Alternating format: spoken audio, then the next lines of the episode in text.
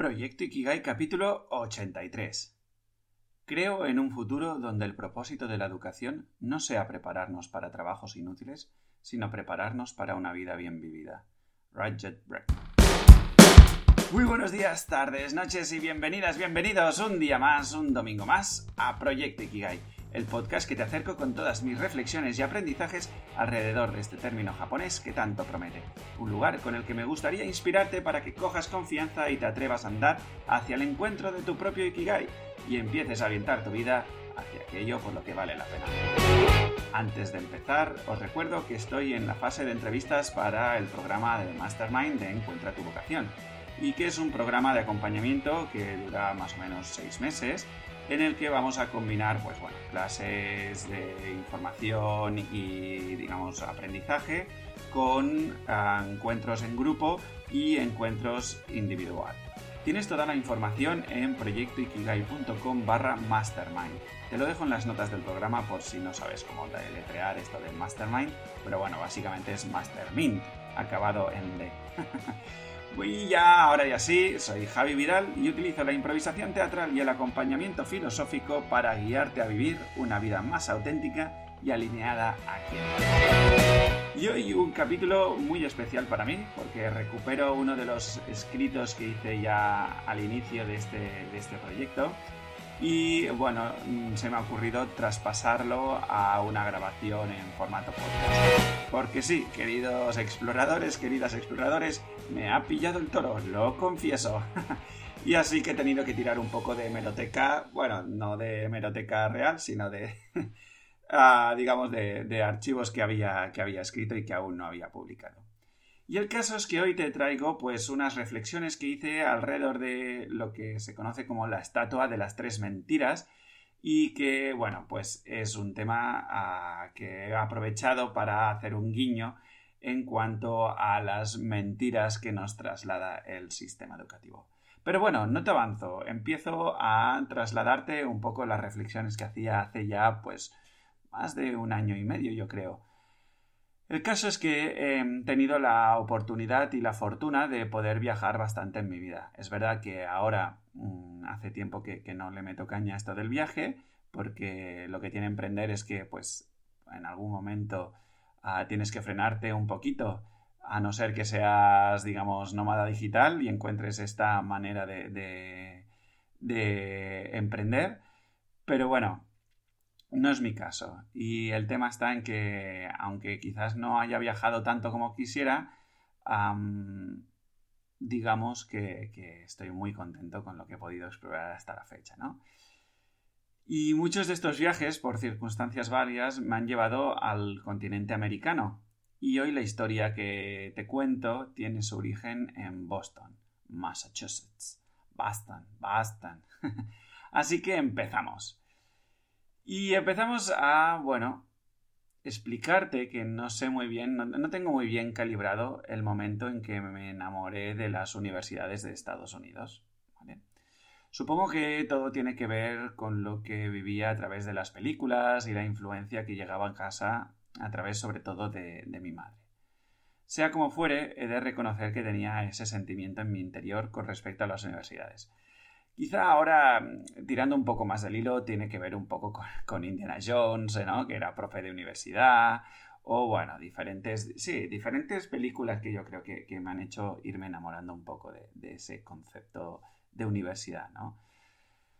Y si uno piensa en universidades y Estados Unidos, pronto le vendrá la ciudad de Boston a su, a su recuerdo, o a su memoria, o a su ideal, por decirlo de alguna manera, ¿vale? Y gracias a diferentes oportunidades de la vida he podido patear Boston en varias ocasiones. E incluso he podido fantasear en mi imaginación con las sensaciones de ser un estudiante allí. Por si ahora te sientes algo descolocado, en Boston puedes encontrar universidades como el MIT, que sería como la meca de los ingenieros, Harvard, que sería la creadora del método del caso de las universidades de, digamos, de los estudios del MBA, o la Tufts, que es una gran universidad para, médicos. ¿Ok? Ok, McKay. El caso es que cuando visité Boston la última vez, eh, quise vivirla a tope, y quería colarme en alguna clase de la universidad. La lástima fue que era verano y todas las facultades estaban cerradas, ¿vale? Así que parecía un poco España en este sentido. Así que tuve que conformarme con hacer la siesta en cada una de sus zonas ajardinadas, que son unas cuantas. Y seguramente han sido las siestas más chic que me he tomado jamás. Ahí estaba yo en, en, el MIT, en el jardín, fantaseando porque en esa época yo tiraba mucho hacia el mundo ingenieril y aunque ahora no, no, proclame a los siete vientos que soy ingeniero y demás, ah, ahí está, ¿no? Tengo, tengo ese pasado y ese pasado también me conforma a quien soy ahora mismo. Así que bueno, ahí queda como, como anécdota. Pero vamos a centrarnos en la historia de hoy. Como te decía al inicio, hablamos de la estatua de las tres mentiras. Y para ello nos tenemos que situar en la Universidad de Harvard.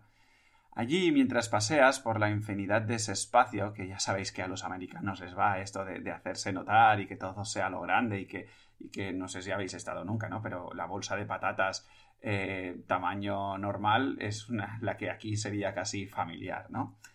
El caso es que hay un momento en que allí en Harvard ah, te encuentras con una estatua de un hombre sentado, ¿vale? Y en la inscripción grabada a piedra se puede leer John Harvard, founder 1638, eh, ¿no? Que es así como, como leen los americanos las, las fechas, ¿no? Tres datos, tres elementos, estatua, pedestal e inscripción, tres mentiras. Pues resulta que la universidad se fundó en 1636 y no en 1638 John Harvard no fue su fundador. Y para colmo, el hombre de la estatua no es John Harvard. O sea que aquí nos la cuelan por todos lados, ¿ok? Como comprenderás, esta anécdota me va de perlas para construir la historia que quiero explicarte a continuación. Sobre todo por el hecho de que la estatua esté situada en una de las universidades de, mayor prestigio a nivel mundial, ¿no? para mí es como un simbolismo de la tendencia educativa actual la absurdez del sinsentido. Ponte en situación. Es como que alcanzas la meca de la rama educativa y de repente te das cuenta que todo se sustenta en base a una mentira. Así que, bueno, pues a continuación te quiero exponer mis aprendizajes, pues por si te sirven. La mentira número uno, eh, básicamente la he llamado vales por lo que haces. Esta es una gran trampa del sistema educativo y en la que yo he estado, la verdad es que muy enganchado durante mucho tiempo. De hecho, confieso que a día de hoy hay momentos que aún me salen ramalazos en relación a este punto de, cómo vivo esta parte en, mi vida, ¿no?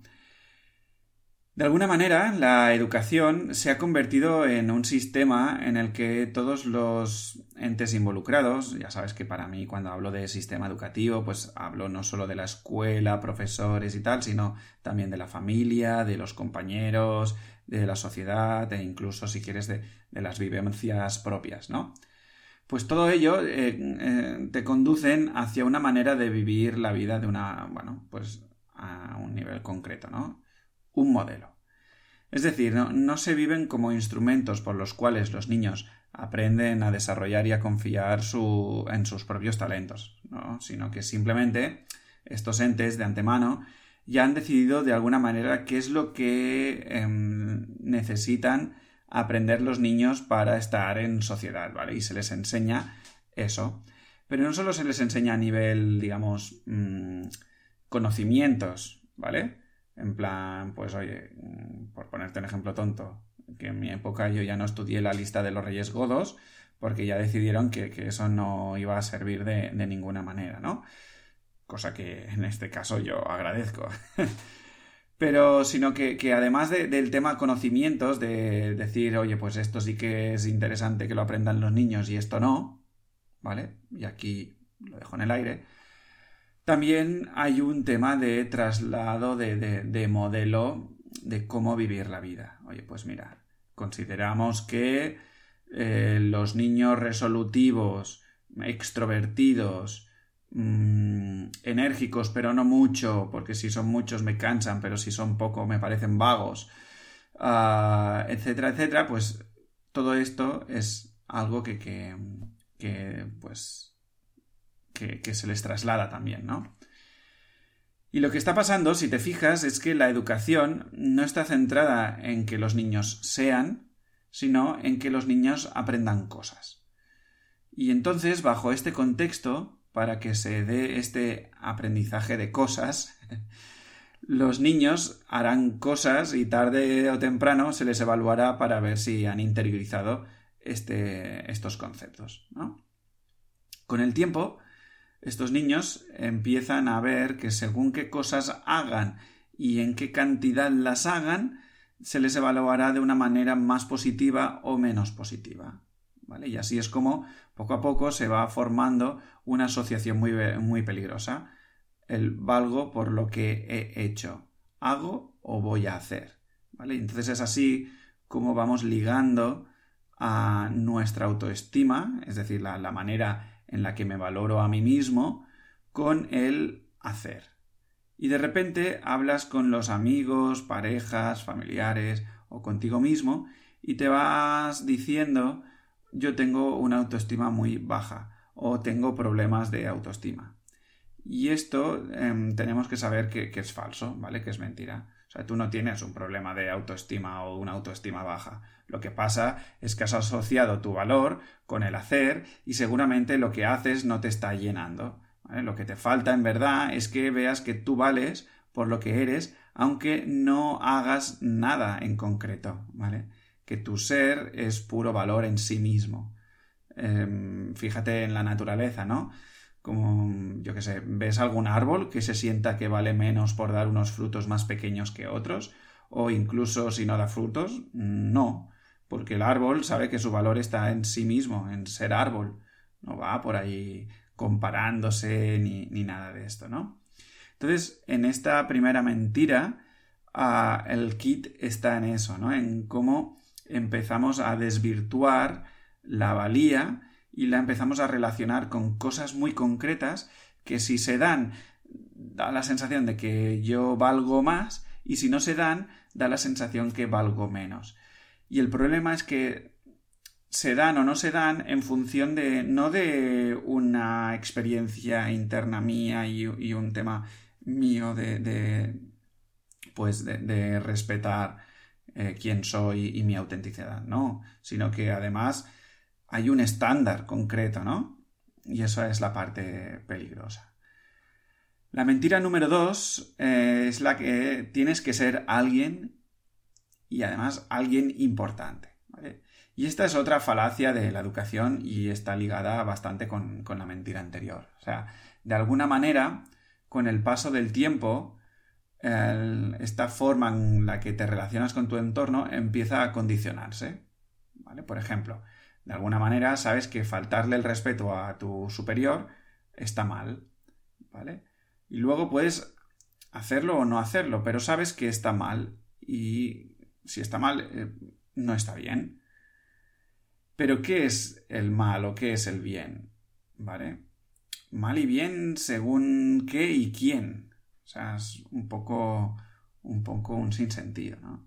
Entonces sucede aquí que de alguna manera, a medida que nos van educando, entre comillas, porque esto para mí no es educación, ¿vale? Pero bueno, nos enseñan uno o con suerte unos pocos modelos de éxito. Por ejemplo, oye, pues mira, eh, tener una familia con dos o más hijos, estar casado antes de los 30, no sé qué, o ahora, por ejemplo, ¿no? la corriente de mm, ser más eh, libre sexualmente, yo qué sé, ser eh, más humilde, entendiendo la humildad de una manera mm, para mí errónea, que es ah, pues similar a una pobreza, digamos, ¿no?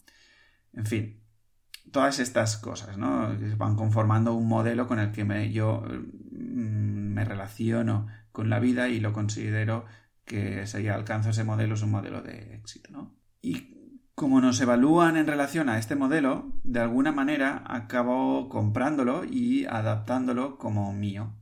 Y así es como me empiezo a relacionar con el mundo desde otro lugar, desde un lugar más falso, un lugar menos cercano a quien soy realmente. Por ejemplo, ¿ganar mucho dinero es bueno o es malo? Pues depende del modelo que hayas comprado, como decía. En mi caso, tengo bastante arraigado que ganar mucho dinero no está bien porque no es humilde y el éxito para mí es ser humilde. Y entonces, pues ya puedes adivinar quién no tiene mucho dinero a día de hoy, ¿no? en resumen, con esta segunda mentira, lo que quiero decir es que ah, conforme van pasando los años en el sistema educativo, voy conformando un modelo que considero que es mi modelo de éxito y por lo tanto compro todos los otros de fracaso. Y entonces, em, todo esto además lo hago como sin darme cuenta, ¿no? Y de alguna manera se me alienta a que sea alguien importante, es decir, que alcance ese modelo de éxito que me, que me he comprado, ¿no?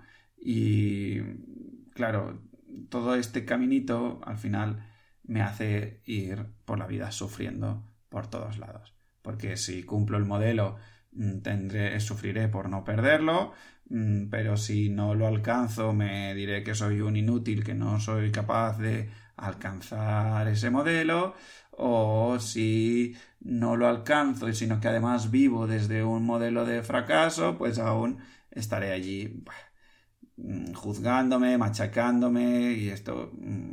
Y así un poco vamos por la vida, ¿no? Que, nos estamos constantemente em, tratándonos muy mal ahí todo el rato.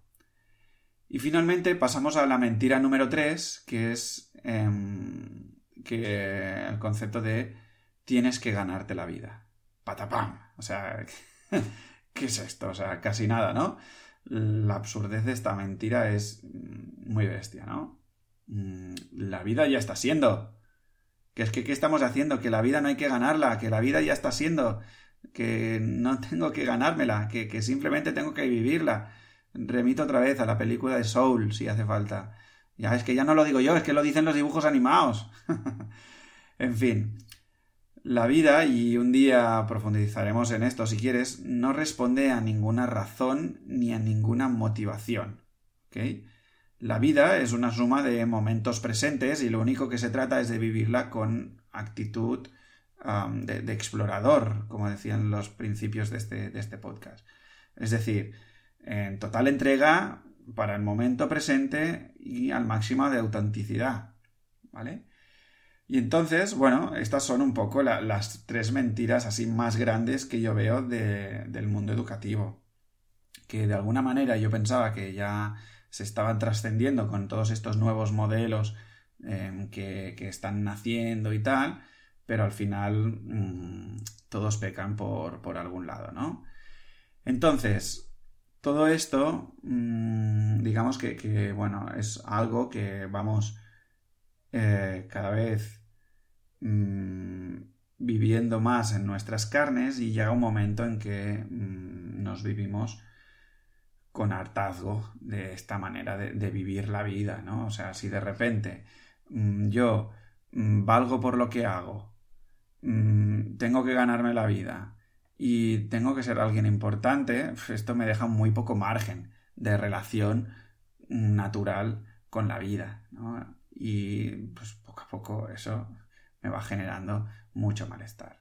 Y llega un momento en el que ese malestar ya no hay quien lo aguante y, mm, hay gente que coge y comete suicidio y hay personas que sin cometer suicidio mm, van por la vida pues sufriéndose ¿no? y, y, malviviéndose. Entonces, bueno, todo esto es un poco lo que quiero ir diluyendo en el mastermind de Encuentra tu vocación, porque vamos a ir trabajando todos estos mensajes para irlos limpiando, ir desprendiéndonos de ellos. Y también es lo que voy haciendo pues en mis encuentros del meetup de improvisación y profundización de la vida, donde vamos eh, combinando las técnicas de juego para soltar estos mensajes y encuentros más de conversación en los que pues eh, vamos revisando todos estos mensajes y buscando qué veracidad hay detrás de ellos, ¿no? Si te interesa, bueno, estos dos últimos eh, los hago en Barcelona, físicamente, encuentros físicos. Si te interesa sobre todo el de em, la conversación y todo esto, puedo hacer encuentros online que, bueno, pues si te interesa eso, escríbeme en proyectoikigai.com barra contactar y luego, si no, también a nivel mundial estoy abriendo el tema del mastermind, ¿vale? Es un mastermind que tiene la intención de empezar en diciembre, finalmente, ¿ok? Aquí un mes y poco. Y iremos mm, trabajando todos estos mensajes y yendo un poco a vivir la vida en vocación, que bueno, se ve dentro del propio mastermind, pero para mí la vocación no es una tarea o una actividad profesional concreta, sino que es otro rollo, es un bien vivir. ¿Vale? En la actitud que te decía antes. Oye, mm, entrega absoluta, momento presente y autenticidad. Esto va un poco, de esto va un poco el, camino del mastermind. La semana que viene analizaré y veremos la película de la pesca del salmón en Yemen, una película que yo la he visto en un par de ocasiones. La primera, la verdad es que me, costó un poquito, pero la segunda la he disfrutado muchísimo. Y bueno, hasta aquí llegamos hoy. Espero que te haya servido, que te haya sido muy útil este capítulo, que te haya gustado este guiño con la estatua de las tres mentiras de Boston en Harvard. Y nada, que si es así, pues te estaré eternamente agradecido que vayas eh, difundiendo este mensaje por todos tus contactos, ya sea a través de las redes sociales, en por ejemplo Instagram, arroba proyecto-ikigai, o que por ejemplo pues me busques en LinkedIn y compartas estas, estas reflexiones. Y mm, bueno, si dejas algún comentario en iVoox, eh, me sigues en Spotify y todas estas cosas, pues también ayudan mucho a que este mensaje vaya llegando cada vez a más personas, Y que poco a poco vayamos todos remando en un bien vivir, en vivir en Ikigai, en vivir en vocación. ¿De acuerdo? Y hasta entonces, pues nada, seguimos en la aventura de esta vida.